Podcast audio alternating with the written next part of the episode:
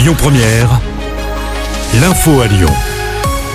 Bonsoir à tous. À la une de l'actu ce lundi, cet homme retrouvé mort au pied d'un immeuble boulevard des États-Unis à Lyon. D'après le progrès, c'est le repas dominical qui a viré au drame.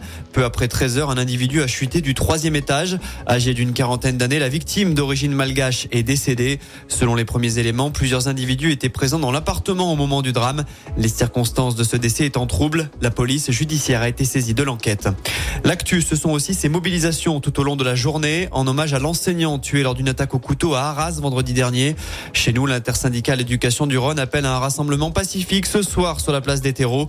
D'autres rendez-vous ont aussi été programmés, notamment à Corba, Vénissieux ou encore à Mézieux.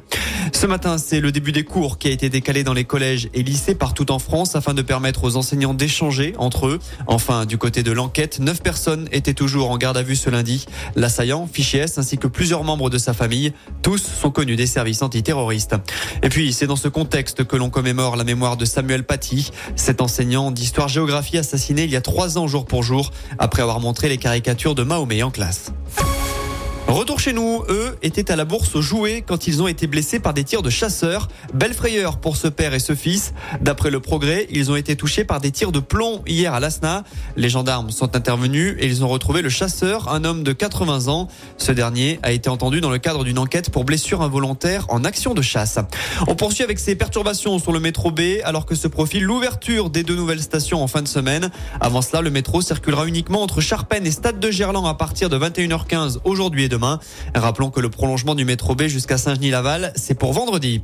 On poursuit avec du sport et cette nouvelle défaite pour l'Asvel. Les basketteurs villeurbanais ont été battus sur le parquet de Nanterre hier, revers 85 à 81. Les Rodaniens sont actuellement huitièmes de Betclic Elite avant de retrouver la Coupe d'Europe demain soir avec un déplacement en Turquie. Et puis, on termine avec cette désillusion pour les Bleus en rugby. Les Français sont éliminés de leur Coupe du Monde après le revers contre l'Afrique du Sud hier soir. Le rêve s'est envolé après cette défaite d'un tout petit point, 29 à 28. Écoutez votre radio Lyon Première en direct sur l'application Lyon Première, lyonpremière.fr et bien sûr à Lyon sur 90.2 FM et en DAB+. Lyon Première